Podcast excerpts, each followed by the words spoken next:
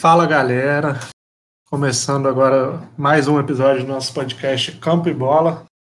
Eu sou Fernando Keller, estou aqui com meus dois amigos, a dupla de sempre. Começo apresentando Leonardo Bessa. Fala, Léo, tranquilo? É isso, fala Fernando, fala Coutinho, todo mundo ligado em mais um episódio do podcast Campo e Bola. Estamos aí, né, de volta ao Rio de Janeiro. Vamos comentar mais um pouco sobre o campeonato estadual, como andam as quatro equipes grandes aqui. E vamos lá, né? O Botafogo voltou a vencer, a equipe de General Severiano. Flamengo, Vasco e Fluminense tropeçaram, o campeonato está ficando embolado e a gente vai falar um pouquinho disso. É isso aí. Com a gente também, Felipe Coutinho. Tranquilo, Coutinho? Fala, Fernando. Fala, Léo. Vamos falar aí sobre quinta, quinto episódio do podcast Campo e Bola, falando sobre o Campeonato Carioca, jogo de Flamengo, Botafogo e o clássico de hoje, Vasco e Fluminense, para encaminhar ou não a classificação de um dos dois. Fluminense ganhando, volta para o bolo ali de cima, o Vasco perdendo, mas fica muito difícil se classificar para o mata-mata do Campeonato Carioca. Tamo junto nessa.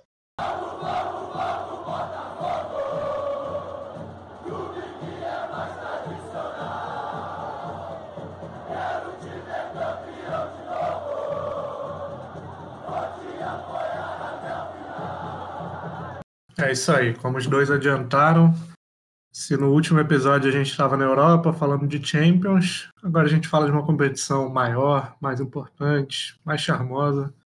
Nosso campeonato carioca. É...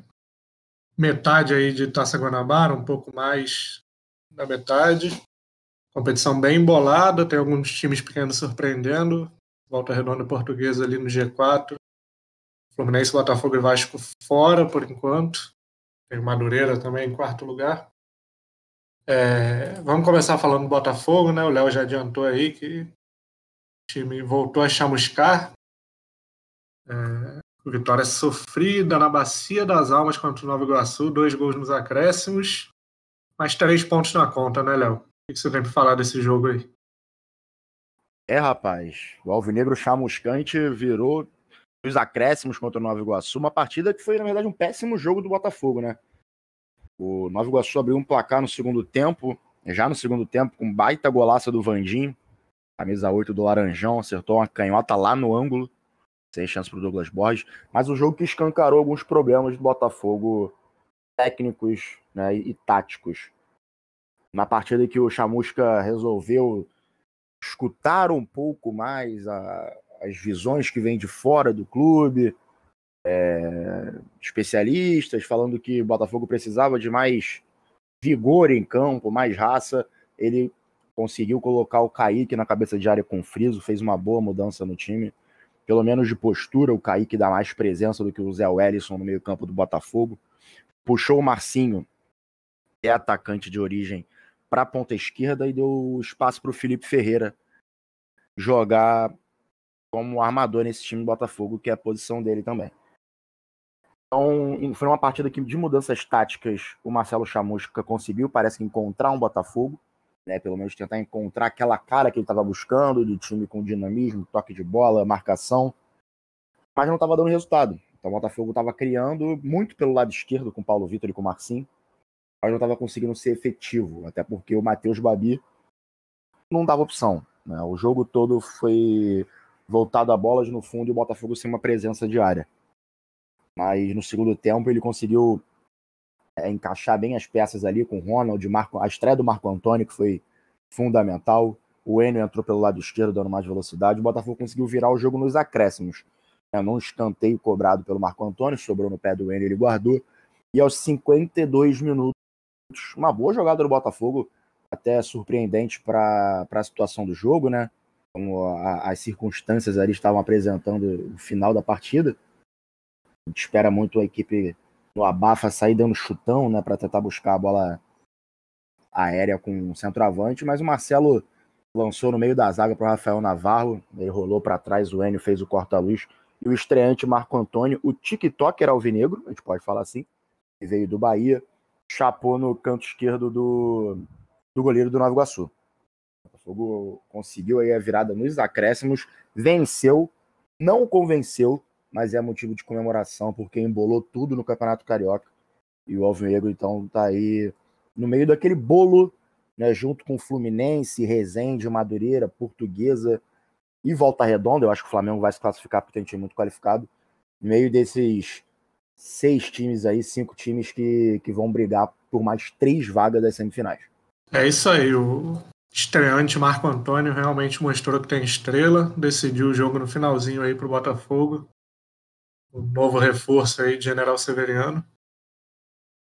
É, você falou, o Léo falou aqui do, das mudanças na equipe para esse jogo do Nova Iguaçu. É, principalmente ali a entrada do, do Kaique no lugar do Zé Wellison, que era um, um dos jogadores bem criticados pela torcida. É, o Botafogo teve um, está tendo um começo bem irregular de temporada, né? É, não é surpresa, visto o final da temporada passada. É um time que está se acertando, está tá se moldando para a disputa da Série B e das outras competições. Mas queria saber do Coutinho se ele acha que a derrota para o Flamengo teve um papel importante nessa, nessa busca por, por mudança do, do Chamusca no time, né? Porque o Botafogo vinha, não vinha bem desde o começo do, da temporada, mas não perdia. Então é, é, mais difícil você, você mexer no time e buscar mudanças no time quando você não perde, né? Então, é óbvio que ninguém quer perder, mas a derrota no clássico pode ter tido algum efeito positivo nessa questão de procurar mudanças no time, Coutinho? O que você acha? É isso, Fernando. Acho que, de fato, a derrota no clássico contra o Flamengo ela teve impacto direto na escalação do Botafogo ontem, principalmente da forma que foi. Né? A gente viu o Botafogo dominado no primeiro tempo pelo Flamengo, uma equipe reserva do Flamengo Claro, uma equipe com bons jogadores, né? Tinha o Pedro começando a titular, tinha o Vitinho, René, lateral esquerdo, o goleiro Neneca, o Bruno Viana, que vem fazendo um bom começo de trajetória no Flamengo. Mas é a equipe titular do Botafogo, ou pelo menos os principais jogadores ali que vão cumprir a missão do, do time de tentar voltar à Série A e foi completamente dominado no primeiro tempo. Teve uma melhora no segundo, mas acabou perdendo um jogador. Cano foi expulso naquele lance com o Muniz acabou mudando totalmente o destino do, da partida. Eu acho que a entrada do Kaique ela melhorou o sistema defensivo e ofensivo do Botafogo. Eu acho que é um jogador que dá mais dinâmica que o Zé Wellison, principalmente combinado ali com o Matheus Friso. São jogadores com características é, semelhantes. O Matheus Friso é um pouco mais técnico, um jogador mais lento, mas um pouco mais técnico. O Kaique é mais forte, mais força física, mais imposição mais chegada. E o Botafogo ontem não, não achei que fez uma boa partida, mas nas partidas ruins não perdia. E aí derrota do Flamengo acabou acendendo esse alerta vermelho. Nas boas partidas acabava ganhando, né, como goleando na Copa do Brasil. E eu senti falta ontem do, do Pedro Castro, Léo. Como é que tá o Pedro Castro, que começou tão bem no Botafogo? Acho que ele, o Kaique, o Matheus Cruz podem fazer um bom meio campo ali. Como é que tá a situação do, do Pedro Castro? Então, o Pedro Castro teve um trauma no joelho, joelho esquerdo, se eu não me engano, e tá na fisioterapia já. Não é uma, uma lesão muito simples, mas na verdade o departamento médico do Botafogo diz que tem que ter muito cuidado com ele, porque pode se tornar recorrente. Ele tá fora aí esse início de, de cariocão por conta dessa lesão no joelho, se eu não me engano, na partida contra o Bangu. Foi um jogo após o motoclube, acho que foi isso mesmo, contra o Bangu. Ele sentiu no início do jogo, saiu, o jogo até foi 0 a 0 O Botafogo vem sentindo muita falta do volante que veio do Havaí.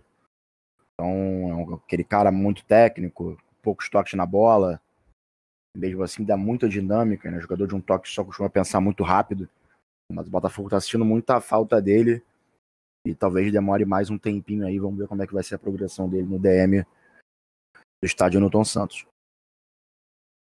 É isso, assim, de resto, eu acho que é importante o gol do, gol do gênio, não Enio, gol do gênio. É importante, que eu acho que é um jogador que pode, pode agregar muito nesse, nesse time do Botafogo. E a estreia do Marco Antônio gol, né? Que é um jogador interessante. Inclusive, eu achei estranho o Bahia liberar. Que é um jogador que poderia render e no Botafogo disputando a Série B, que é um nível bem abaixo da, da Série A, acho que pode, pode agregar bastante. Sim, esperar, esperar que dessa vez a gente tenha, com todo respeito aos, aos times menores, né, que fazem boas campanhas sempre, pelo menos Botafogo e Vasco consigam estar nessa, nessa semifinal, né? Já que no ano passado a gente teve Flamengo e Fluminense, é, os dois nas duas, tanto na Taça Guanabara quanto na Taça Rio, mas Botafogo e Vasco acabaram ficando pelo caminho, pelo menos em uma das competições. Né? O Vasco acabou ficando de fora das duas. Então, assim, torcer para Vasco e Botafogo irem bem e a gente conseguir ter, ter uma semifinal de carioca boa aí. Léo, é... a gente já elogiou bastante a, a troca que o Chamusca fez entre tirando o Zé Wellison do time e botando o Kaique, dá um pouco mais de dinâmica nesse meio de campo. É, o Zé Wellison, pelo menos na minha visão, é um jogador muito limitado, aquele volante mais antigo, né? Até tem, tem seu valor na marcação, mas para o jogo, para andar o jogo, para fazer o jogo andar, é um pouco mais complicado. É, mas a gente vê uma crítica muito forte da torcida do Botafogo, praticamente uma unanimidade, Marcelo Benevenuto, né? E parece que o Chamusca está disposto a abraçá-lo. Até, até quando? O que, que você acha do, dessa relação do Marcelo aí com o Botafogo, com a torcida? Está tá bem desgastado. O Marcelo foi um jogador que se perdeu no último ano, né? Na última temporada, naquela péssima temporada do Botafogo que culminou no rebaixamento e último lugar no Campeonato Brasileiro. Marcelo, que é o zagueiro formado em General Severiano, vinha crescendo desde 2017 no time profissional. Ele foi capitão daquela equipe campeã brasileira sub-20 2016 contra o Corinthians. Era um bom jogador. Na verdade, eu acho que ele é um bom jogador, mas está totalmente perdido. Ele está sem a cabeça dele no Botafogo. É um atleta que foi formado, a gente pode dizer que dentro de campo, né? Formado à base de porrada, mas no sentido bom da, do termo. Formado sofrendo mesmo nos jogos, pegando experiência, fazendo uma dupla com Joel Carli, com Igor Rabelo. Foi pegando um pouco de experiência de cada um para formar um bom, um bom zagueiro. Mas na última temporada, quando o Botafogo mais precisou, ele não esteve presente. E a torcida vem criticando muito isso porque o foco dele não parece ser mais o Botafogo de futebol regatas, né? Quando um jogador, na verdade, perde uma partida decisiva dentro de casa e duas horas depois está numa boate no Rio de Janeiro, durante uma pandemia, é... a gente tem que voltar um pouquinho e rever se esse cara realmente precisa e tem que estar no elenco, né? E é isso que a torcida do Botafogo vem batendo na tecla desde o ano passado. Eu Campeonato Carioca de 2021 começa e o Marcelo segue com péssimo futebol. É, ele vai mal em todas as partidas desde o início da temporada, zagueiro inseguro, falhou contra o Flamengo, falhou contra o Vasco. Na verdade, ele entrega a vitória, é, entrega o empate para o Vasco aos 40 minutos do segundo tempo. E contra o Flamengo, ele é um dos que falha no gol junto com o Zé Wellison, no, primeiro gol do Rubro Negro, né, o gol do Rodrigo Muniz. E só atuou contra o contra o Nova Iguaçu na última rodada do Campeonato Carioca, porque o Botafogo não tinha zagueiros disponíveis em condições de jogo. Né, o Souza está se recuperando da Covid-19, o Canu estava suspenso por conta da expulsão no Clássico. O Joel Carlos ainda não tem condições de, de atuar de cara, né, acabou de chegar depois de meses fora dos gramados. Zagueiro identificado com o Botafogo, mas que tem problemas físicos. Imagina com meses parado, né? O Joel Carli, o argentino. E aí o Benevenuto teve que formar a dupla de zaga com o Gilvan, que acabou dando até a braçadeira de capitão. E, e, acho até que foi algo acertado pela parte do, do Marcelo Chamusca, né? O Benevenuto não podia entrar em campo com a braçadeira, sinal de respeito, de respeito até pela instituição Botafogo, coisa que o Marcelo não vem respeitando há muito tempo. Então, acho que a relação Marcelo, Chamusca e torcida tá ficando mais, tá ficando mais desgastada cada dia que passa. Não vejo muito futuro para ele a não ser em outro clube do futebol brasileiro. E outros clubes estão demonstrando interesse nele, né? Tem, é, parece que é, Palmeiras demonstrou interesse, Prêmio deu uma sondada, tem uns clubes que estão de olho. Acho que a melhor forma para o Botafogo no momento seria negociá-lo na primeira oportunidade que tiver. O pior é que é, é um jogador claramente que o extra-campo afetou ele dentro de campo, né? Parece totalmente, totalmente perdido, porque surgiu como um bom zagueiro, todo mundo falava que era um zagueiro diferente dos outros, porque era um zagueiro rápido, não é tão alto, tinha uma imposição física, e depois de 2020 o cara se perdeu totalmente, a gente... Chegou a fazer lateral, né? É, a gente, nem, a, gente, a gente nem reconhece ele não, não consegue realmente ver aquele jogador que surgiu. E é, é claro, o, o extra-campo dele, a cabeça fraca, envolvendo em, em, polêmica fora do que, do que ele deveria se envolver, aí afetou diretamente o, o jogo dele em campo. Concordo com o Léo. Acho que é um. Acho que o, a insistência no Chamusca no Benevenuto pode acabar em alguma oportunidade complicando ele.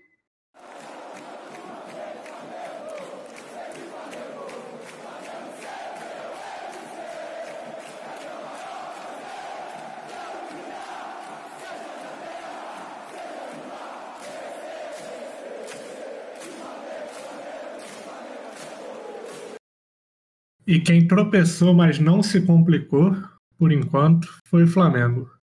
É, a gente viu o Botafogo vencendo a rodada. Como o Léo falou, foi o único dos quatro grandes a vencer.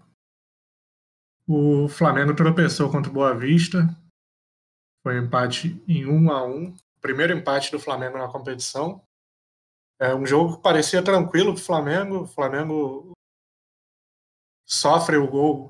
O Boa Vista abre o placar quando o Flamengo tinha praticamente 85% de posse de bola.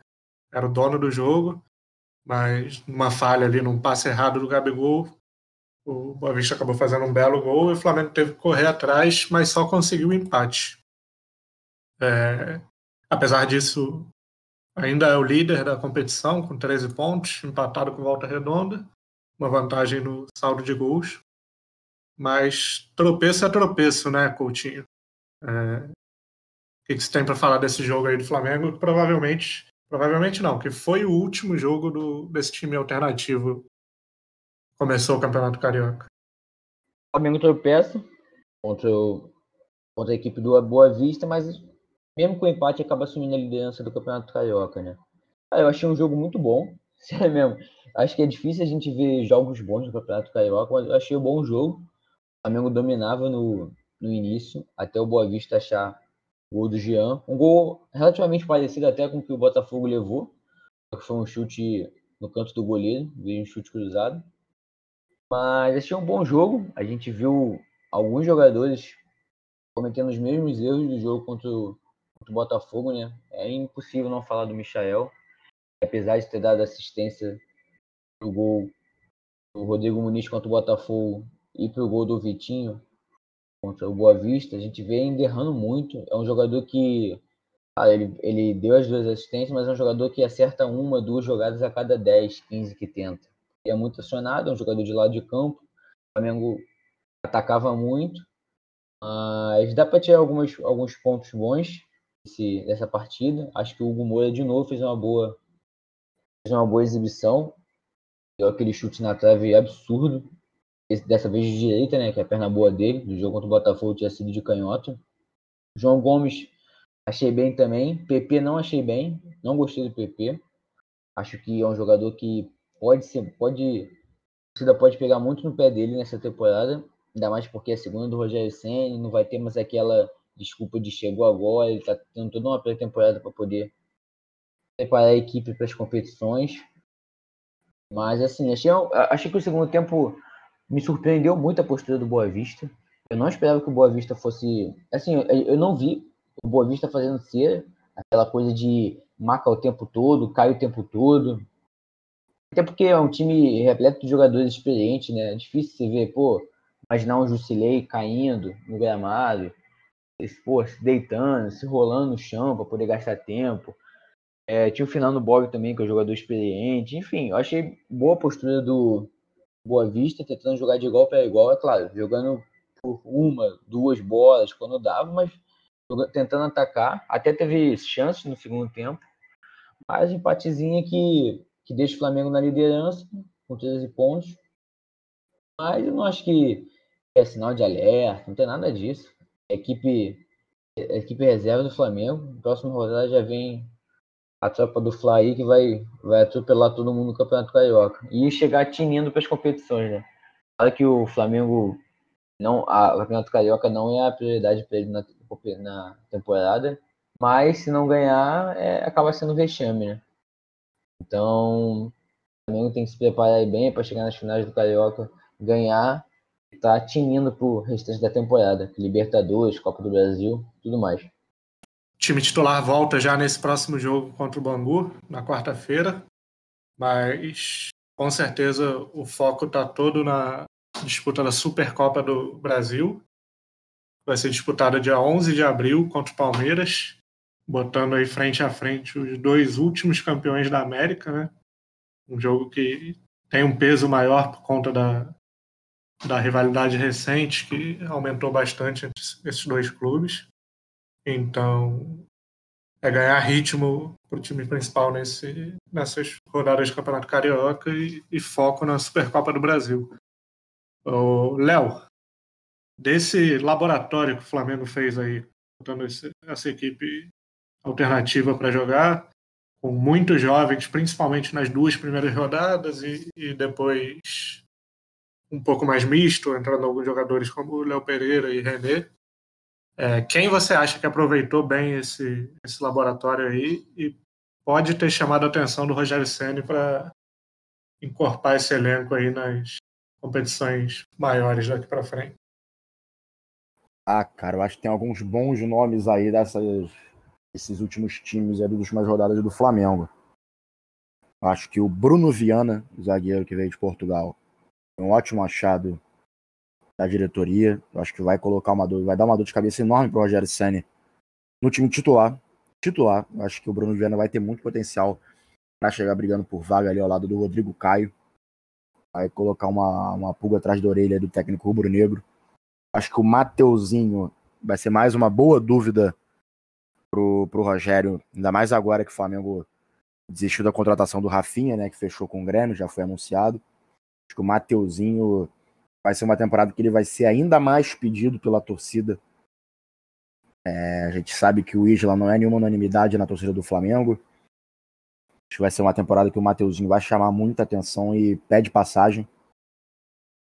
E principalmente para mim no meio campo, cara. Eu acho que João Gomes e Hugo Moura vão ter muita minutagem nessa temporada. João Gomes se destaca pela tranquilidade dele, capacidade de armar jogo, é muito inteligente, recompõe muito bem. E o Hugo Moura é, é a metade perfeita da laranja, né? Então, é o cara que dá muito combate, muita força física, é inteligente, sabe jogar com a bola no pé, tem uma baita finalização média longa distância. Acho que o camisa 17 aí do Flamengo, que na última temporada, naquele caos do Curitiba, ele, ele foi um dos que se, se conseguiu se livrar né, aí na, nas péssimas avaliações volta para casa, 23 anos. E acho que tem tudo para deslanchar nessa temporada de 2021, o garoto Hugo Moura ao lado do João Gomes. Lá na frente, eu acho que só o Michael segue sendo a decepção, né? Ele pediu para jogar, antecipou o retorno das férias, jogou o Carioca desde o início, com a molecada, mas não conseguiu mostrar nada. Na verdade, teve até um brilhareco no clássico contra o Botafogo, né? Foi, jogou minimamente ok ok né, a atuação dele, mas precisa de muito mais para conseguir se destacar nesse bom time do Flamengo. Concordo, realmente o Michael não aproveitou esse começo de campeonato carioca. Acho que a gente tem que medir um pouco as expectativas que a gente tem com o Michael, né? Porque quando ele foi revelação do Campeonato Brasileiro pelo Goiás, se esperava um jogador que agora está mais do que claro que ele não vai ser, ele não é. Ele é um cara que até correria não falta, né? Suor não falta, vontade não falta, mas falta falta muita coisa, porque é tudo meio que resolvido na base do improviso, não pensa muito no que vai fazer, na maioria das vezes dá errado. E realmente fica complicado ver alguma utilidade para ele nesse elenco do Flamengo. É, eu acho que eu acho que também a contratação do Michael ele é um, ele é um erro. Não estou sendo um engenheiro de obra pronta, porque na época eu falei isso.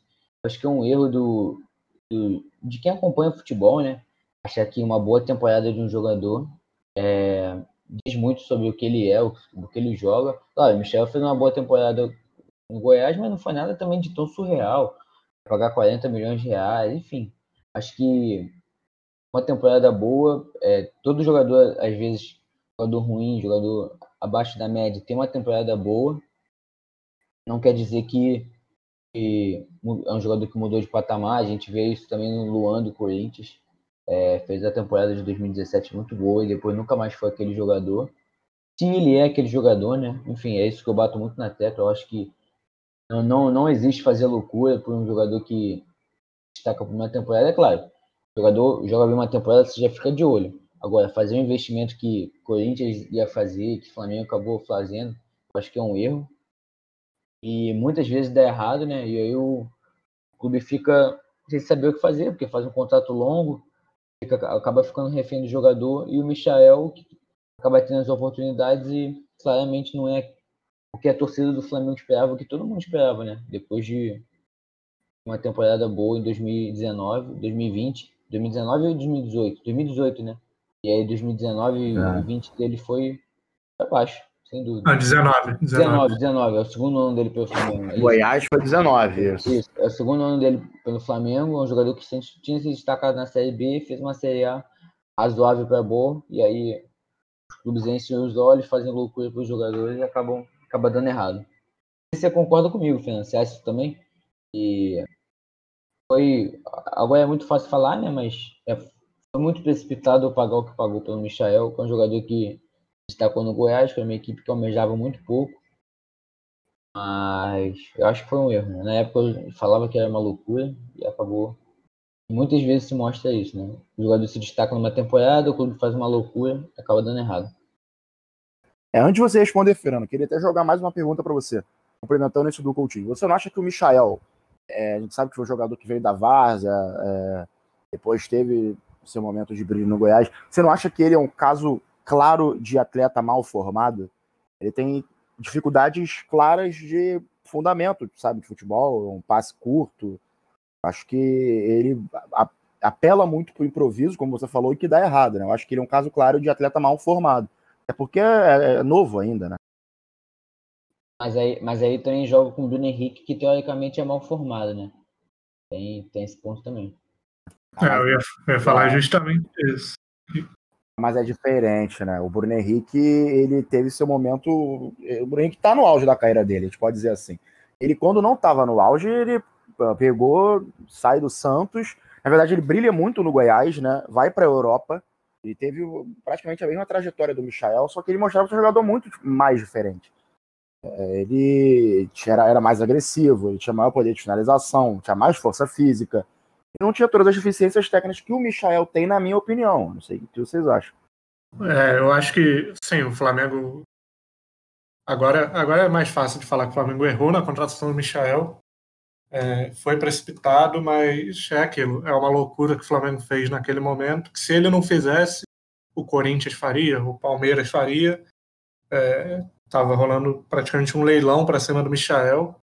E na situação que o Flamengo estava, campeão de tudo e com dinheiro em caixa, você correr esse risco até faz sentido, porque se você não corre e o Corinthians pega o Michael e o Michael vira um fenômeno da vida, é, o arrependimento seria até maior do que do que é hoje em dia, né? De ter contratado um jogador que não deu certo. Você não tivesse contratado um jogador que deu muito certo. Então foi uma aposta, uma aposta cara, mas uma parte que o Flamengo podia fazer no momento. Óbvio que o Flamengo não, não tinha noção do, do que viria pela frente, das temporadas em, em pandemia, da, do, do, fim da renda de bilheteria, etc. Senão, tenho certeza que não faria essa loucura. Mas naquele momento fazia algum sentido. Né? É, não deu certo, paciência. É, realmente, o Michel é um jogador mal formado, é um jogador que tem muitas deficiências técnicas, é um jogador que tem o, lado físico muito fraco, acima de tudo. É, porque às vezes esse, o que ele tenta fazer, se ele fosse um jogador maior, um jogador mais encorpado como o Bruno Henrique é, porque se você analisar friamente, o Bruno Henrique também não é um primor técnico, mas o, o lado físico dele, a potência dele, a velocidade dele jogam muito a favor dele. Aí, claro, os, o, tem os fundamentos que o, que o Bruno Henrique é muito superior ao Michel, finalização, próprio passe, cruzamento, tudo. O Bruno Henrique é um jogador melhor do que o Michel, mas que também tem suas deficiências técnicas que muitas vezes são sobrepostas pelas valências físicas que ele tem, que é uma parada descomunal, né? Uma coisa fora do comum, a velocidade do Bruno Henrique, a potência, as arrancadas. Então, essa comparação com o Michael é até, é até injusta. O Michael é um jogador. É um peladeiro, né, cara? Um peladeiro que em alguns momentos, você ser um jogador peladeiro pode ser um elogio, de você ter a capacidade do improviso, ter a capacidade do um contra um. Mas talvez somando isso à questão física, por ser um jogador muito fraco, é, acaba dando tudo errado. Né? As coisas que ele pensa em fazer não consegue executar e realmente o investimento vai, vai se perdendo. É difícil imaginar que o Flamengo consiga recuperar esse o investimento que fez nele dois, no início de 2020. Mas vamos falar de coisa boa, né? Porque falou muito de Michel aqui. É, o Léo falou aí dos destaques do time. Eu realmente concordo que talvez para mim os quatro pilares assim desse time tenha sido o Bruno Viana na zaga, muito bem vai realmente dar essa dor de cabeça para o Rogério Senni. Rogério Senni que já indicou aí que volta com o Ilharão na zaga, o Ilharão e Gustavo Henrique, porque o Rodrigo Caio ainda se recupera de, de lesão, não está pronto para voltar. É, acho muito difícil que o, que o Bruno Viana nessa fila fique atrás do, do Gustavo Henrique, pelo que apresentou nesse começo de Carioca. Zagueiro muito bom, com uma capacidade de antecipação, de leitura muito boa que é algo que a gente vê pouco aqui, o zagueiro se antecipando ao atacante, é, zagueiro rápido. Isso fica ainda mais claro quando se joga ao lado do Léo Pereira, lento demais e mostrou a mesma insegurança que mostrava ano passado, mostrou nesse começo de Carioca, apesar de ter melhorado um pouco.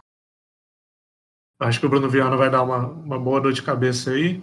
Mateuzinho também vai brigar ali com o Isla, vai aproveitar muito as convocações do Isla. Mostrou que é um jogador já pronto para jogar em alto nível. É, o João Gomes me impressiona muito. É meu jogador favorito desse, desse laboratório que o Flamengo fez. É um volante de muita dinâmica, cara que vai de área a área, é, tem uma capacidade também de finalização, assim como o Hugo Moura, mas está tendo muito azar, a bola não entra. É, acho que ele acertou três bolas no travessão já desde que subiu o profissional. E está faltando esse gol, mas uma hora vai sair. E tem que falar do Rodrigo Muniz, né? Artilheiro do Campeonato Carioca. É, cinco gols em seis jogos, sendo que apenas três como titular.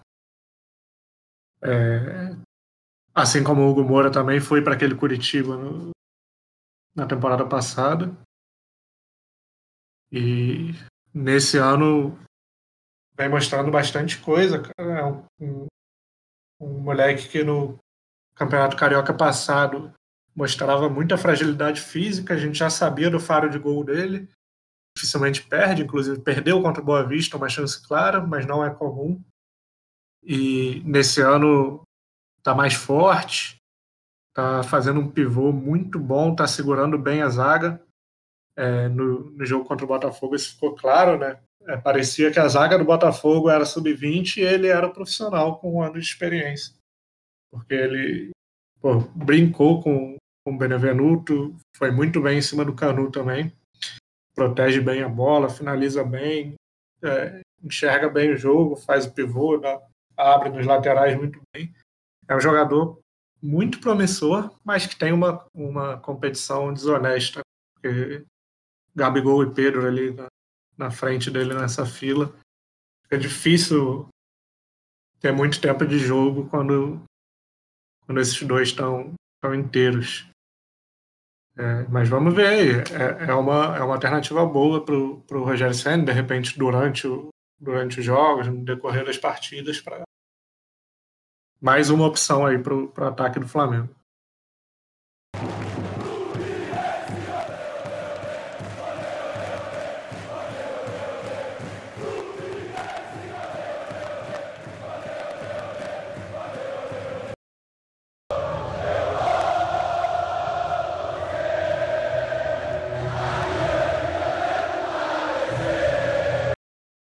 É isso. Falamos de Botafogo, falamos de Flamengo.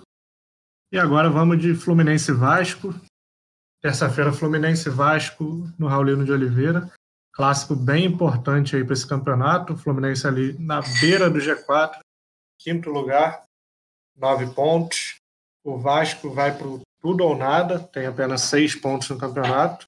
Se perder, fica muito difícil de buscar classificação aí nas últimas rodadas. Então é um clássico que diz muito aí do, sobre o, o andamento dessa, dessa Taça Guanabara. É, o Fluminense que começou muito mal a competição, emplacou três vitórias seguidas, mas na última rodada tropeçou aí para o Volta Redonda, vice-líder da competição. É um jogo com muita, muita coisa aconteceu, foi a, o retorno aí do time considerado principal do Fluminense, teve Fred fazendo dois gols, mas no final deu voltaço. Que, que você achou desse jogo aí, coach? Desse retorno do, do time principal do Fluminense? É, foi, um jogo esquisito, né? Foi um jogo. A equipe titular do Fluminense não começou bem. Não em questão de resultado, o primeiro tempo foi muito ruim da equipe. Acabou tomando dois gols em duas falhas individuais. A primeira, então, é uma, uma falha de, de pelada, né? O jogador do Volta Redonda, ele, ele ameaça o cruzamento. É, e aí o Fezan tá marcando na frente do João Carlos. E o João Carlos faz gol sozinho, a bola bate nele e entra.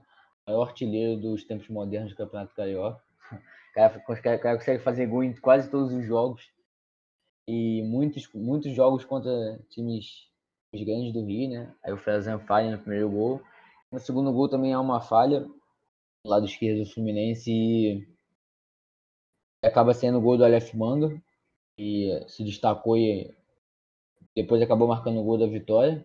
Depois disso, o Fluminense sai, sai do, do primeiro tempo com 2 a 0 volta um pouco melhor, volta com outra postura, mas os erros do Roger comprometem totalmente o resultado. Claro, é um começo de, temporada, o Roger está conhecendo o elenco, mas é muito difícil imaginar o Fluminense com o mesmo desempenho. Já, já é difícil normalmente imaginar, né? O Fluminense tendo o mesmo desempenho da temporada passada. Temporada tão, tão boa que foi. Ainda o Roger mantendo jogadores que não têm a menor condição de serem titulares. O, o Luca é um jogador que não tem a menor condição de ser titular no Fluminense. Em qualquer clube dos grandes do Rio. É um atacante que não tem velocidade para atacar, não é um jogador que tem drible, não é um jogador que tem boa finalização, é um jogador que se, que se destaca na recomposição. O, o início do Luca, aquele Luca mais jovem, é um jogador de velocidade, de certo drible, mas hoje em dia ele não consegue ter nada disso. E acaba tirando a oportunidade dos moleques, né? E mais, vem para mais uma temporada sendo refém dos meninos da base, mas que não fez nenhuma contratação de peso ainda para Libertadores. Tem o Samuel Xavier, que não conseguiu estrear, que pegou Covid, está tentando voltar, bom recondicionamento físico, mas já, assim, concordando, todo mundo concordando que não vai fazer contratação de peso, não vai contratar um ou dois jogadores que vão mudar a cara do time para Libertadores, vai ter que apostar na base, não tem jeito. O Luca, como eu falei, tira a oportunidade do Gabriel Teixeira, do Kaique, o Egídio não fez um bom jogo, eu achei, e acaba tirando a oportunidade do GFT. Assim, o GFT, no mínimo, tem que ser reserva, ainda mais porque o Danilo Barcelos é um jogador que não tem a menor condição de jogar, é a terceira reserva no Botafogo. E aí, o segundo tempo, o Fluminense acaba voltando bem, consegue empatar com dois gols do Fred. Acho que é importante o Fred marcar esses dois gols, mas também a torcida e o Roger tem que entender que o Fred não vai ser a solução em todos os jogos. Quando a bola pinta ali para ele, geralmente consegue guardar, mas fisicamente não consegue jogar bem o jogo inteiro. Claro, o Fluminense jogou 4 horas da tarde na sexta-feira num calor de 180 graus. Mas o Fluminense, o Léo, em off aqui, ele falou, a gente estava comentando sobre o Babi, né? Que é um jogador que pode pintar no Fluminense. De repente é um, é, é um jogador que pode substituir bem o Fred, apesar de eu achar que não, não é isso tudo que todo mundo fala.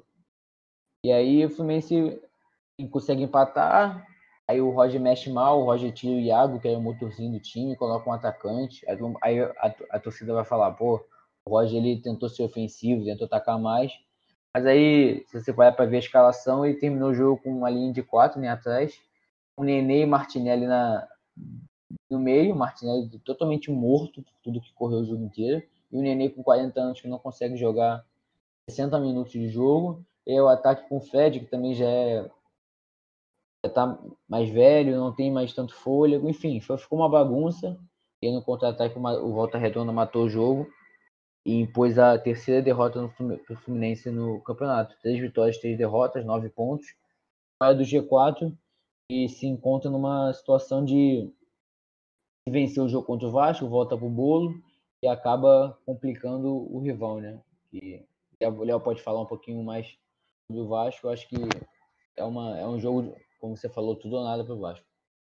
Uma vitória apenas em seis jogos é, é para se preocupar bastante. É, o começo de trabalho do Marcelo Cabo no Vasco realmente bem abaixo. Como o Coutinho falou aí, apenas uma vitória em seis jogos de Taça Guanabara, ocupa apenas a oitava colocação. Então, é tudo ou nada para o Vasco nesse clássico. Se o, se o coletivo não anda, pelo menos dá para ver alguns. Dá para dizer destaques individuais aí, os novos reforços do Vasco. É, a gente tem o Marquinhos Gabriel, participando bem na bola parada, já fez gol de falta, de pênalti. É, tem Vasco, apresent... Vasco apresentando o Morato. Agora a gente está gravando segunda-feira e o Vasco está apresentando hoje o Morato que vai usar a camisa 10 que era do Benítez. Verdade, mais um reforço aí para o gigante da colina. A gente teve também o Zeca, fez um golaço, já, já igualou o número de gols do, do Henrique no Vasco, né? O novo lateral aí da, da equipe Cruz Maltina. E o principal destaque acho que o jovem Galarza, né? É, dois gols aí nos últimos dois jogos, mostrou um certo destaque, uma boa finalização de fora da área e pode acrescentar nesse elenco aí do Vasco. É, como que você acha que o, que o Vasco chega para esse, esse clássico, Léo? É pressão? Chega abalado. Chega bem abalado, na minha opinião é, principalmente por conta da partida contra o Madureira. É, o Vasco que começou muito bem, tocando bem a bola, fez dois gols bem bonitos. Né? Primeiro, principalmente, uma jogada muito bem articulada do Marquinhos Gabriel para o Caio Tenório no fundo e o Tenório rolando essa bola para trás. Matias Galaça chapando no canto esquerdo do goleiro. Bonito gol do, do camisa 19, jovem é, revelado no Vasco, Paraguai, Matias Galaça. Olho nele, acho que tem tudo para ser um dos pilares desse time aí na Série B, apesar de muito jovem. Ele e Marquinhos Gabriel estão dando bastante qualidade nesse meio campo do Vasco, frente do Bruno Gomes, né, que mesmo sendo molecão ainda, tem 19 anos também, mas já tinha tempo de, de profissional, né, no caso duas temporadas de, de profissional e não está rendendo nesse início de campeonato. Acho que o Vasco tem esse problema, eu acho que é mais um coletivo do que um individual, sabe, Fernando? Você mesmo citou que tem jogadores com muito destaque. O Zeca fez um baita golaço na partida contra o Madureira também. O segundo gol, que até todo mundo pensou que fosse dar um pouco de tranquilidade para o Vasco jogar, né? Fez 1 a 0 depois faz o segundo com o golaço do Zeca. Ali muita gente pensou, pô, acabou o jogo, Vasco mais três pontos, pode botar na conta. E em cinco minutos tomou um empate porque tem um apagão na equipe do Marcelo Cabo. É, e, e, foram dois gols que escancararam problemas do, do Vasco nas últimas rodadas que também é a bola aérea. Também é a bola aérea. Acho que tem muito problema de que se, que se contrapõe ao que se contrapõe ao melhor melhor melhor um dos pontos fortes do Fluminense, né? Do Fluminense, exatamente. O Fluminense de cabeça, principalmente Isso. que o Fluminense deve ter o retorno do, do Lucas Claro, né? Que o cara é um fenômeno. Isso. O cara tem 1,80m e é um fenômeno na bola aérea. Exato, exato. O Fluminense tem essa. O time do Fluminense tem essa, essa qualidade, né? De ganhar muita bola ofensiva aérea para matar os seus jogos, para ganhar jogos, enfim. E o Vasco vem com esse defeito. E a partida contra o Madureira escancarou isso, porque no primeiro gol, né? O, no Madureira diminui o placar, o gol do Vitor Feitosa, se não me engano, foi uma falta cobrada no lado direito, no bico da área, pelo Juninho, lateral esquerdo. O cara joga essa bola rasteira no primeiro pau e ninguém marca o volante do Madureira. Ninguém marca o Vitor Feitosa, ele só desvia a bola para o fundo do gol. Pega a bola rápido do Madureira, coloca no meio campo, dois ataques, né? Depois uma bola aérea mais uma vez. O Vasco prestando muita atenção no Breno Calisto, zagueirão do Madureira, que é muito bom jogo aéreo também, é um zagueiro que bate falta, camisa 3 do Madureira, alto, 1,90m, 1,90m alguma coisa. A bola acaba sobrando no alto para o Maurício Barbosa, que colocou praticamente a zaga do Vasco na sua cintura. Ele subiu colocando um metro e meio acima do Miranda e engolindo o Ricardo Graça e só desviou no canto esquerdo do, do Lucão. Então foi um jogo que escancarou os problemas de bola aérea do Vasco, de posicionamento da equipe do Marcelo Cabo, que vai precisar tomar muito cuidado com isso na partida contra o Fluminense.